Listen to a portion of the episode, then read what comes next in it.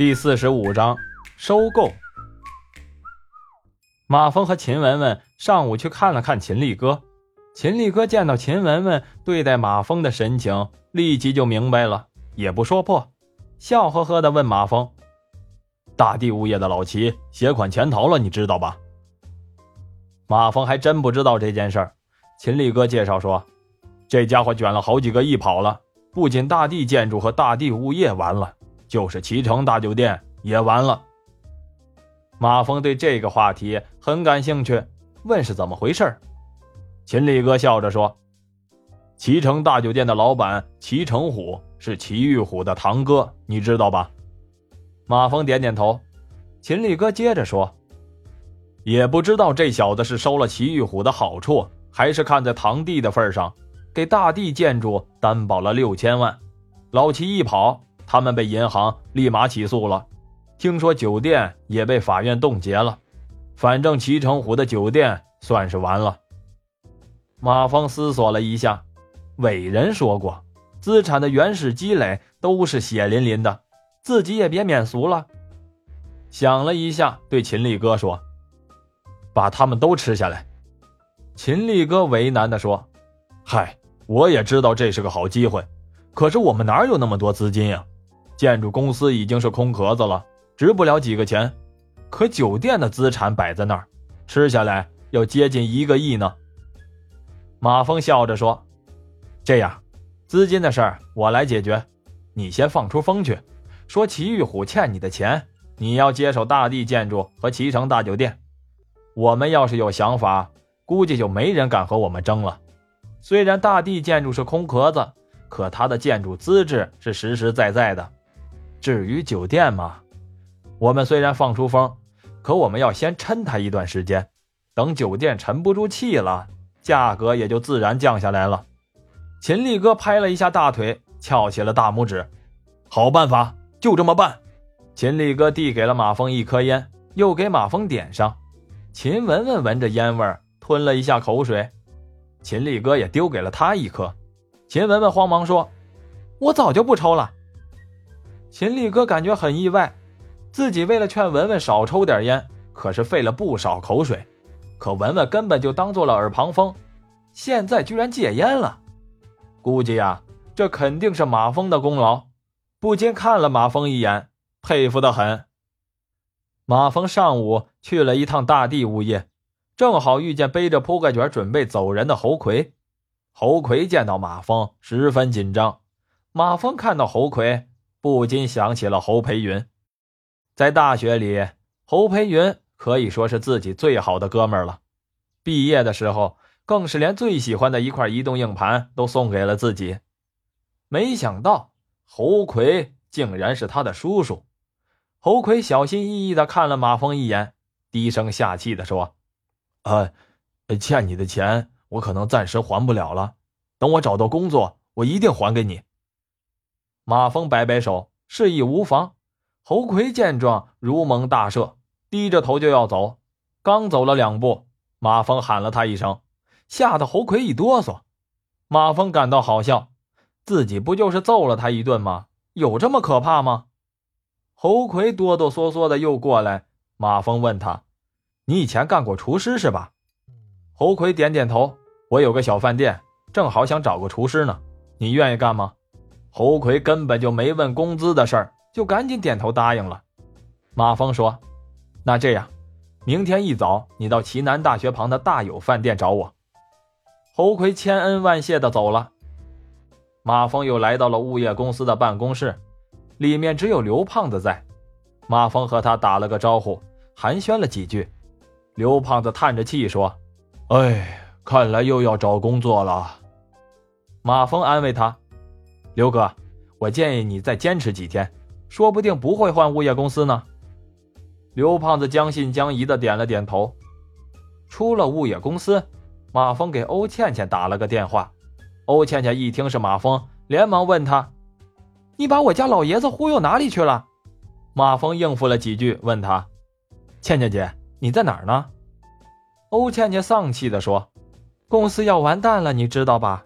我舅舅给我在上海找了个工作，我妈也在上海，我正准备这几天就过去呢。我有个机会，不知道你愿不愿意干？欧倩倩连想都没想就说：“干呀！为什么不干？想和我开一家夫妻店呀？你正经点行吗？我朋友想在上海找一家代理商，我看你就很合适。”欧倩倩狐疑的问：“你不是晃点我吧？我可没有经过商。再说了，我也没有开公司的钱呀。可以先卖完了再给对方钱。这样，一会儿我把对方的联系方式发给你。”回头啊，你去上海注册一家公司就行了。欧倩倩半信半疑的答应着。打完了电话，马峰又来到了大有饭店。饭店的老板早就不认识马峰了，见马峰进来，现在也不是吃饭的时间，就客气的说：“呃，你是来订饭的吧？”马峰一笑，递给了老板一支烟，自己也叼上一支。老板立即殷勤的帮马峰点上。马峰说。我前几天来吃饭的时候，听你说你的店要转让。马峰这么一说，老板也想起来了，惊喜的说：“啊，怎么，你有路子了？要是事情能成的话，我给你提成。”马峰说：“你给我交个底吧。”老板思索了一下：“我要价五万，你只要给我四万六就行了，剩下的归你。”马峰看了看老板的手续，都很齐全。又看了看老板和房东签订的合同，合同里并没有规定不许转租，就和老板说：“行，你写收据吧，我现在和你去转账。”老板一拍大腿说：“痛快！”学校旁边就有提款机，马峰和饭店老板王大友转完了账，王大友又把房东请来，房东倒是没有意见，只要能按时交房租就行。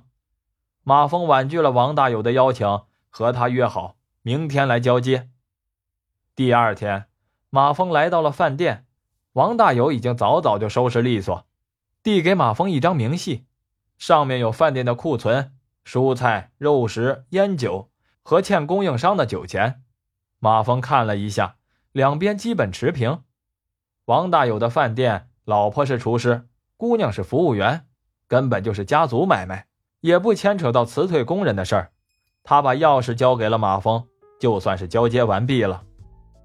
王大有前脚刚走，后脚侯奎就到了。马峰把饭店交给了侯奎，让侯奎再帮着找一个服务员，一个收银员。侯奎满口答应。其实不用侯奎说，马峰也知道，他老婆还在家闲着呢。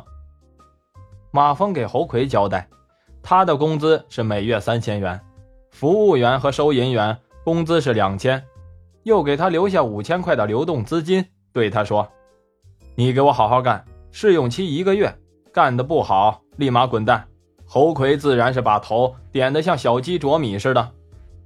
马峰这几天过得很是惬意，晚上和文文腻歪着，白天有田红端茶倒水的伺候，觉得自己都快成了旧社会的地主老财了。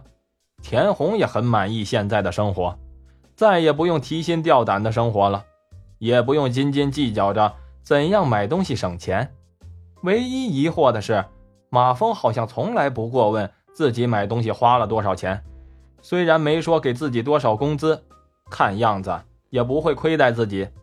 只是有一点看不惯：朴树每天早上出去跑一头大汗，然后吃饭的时候像饭桶一样，还专捡有肉的菜吃，白天啥也不干。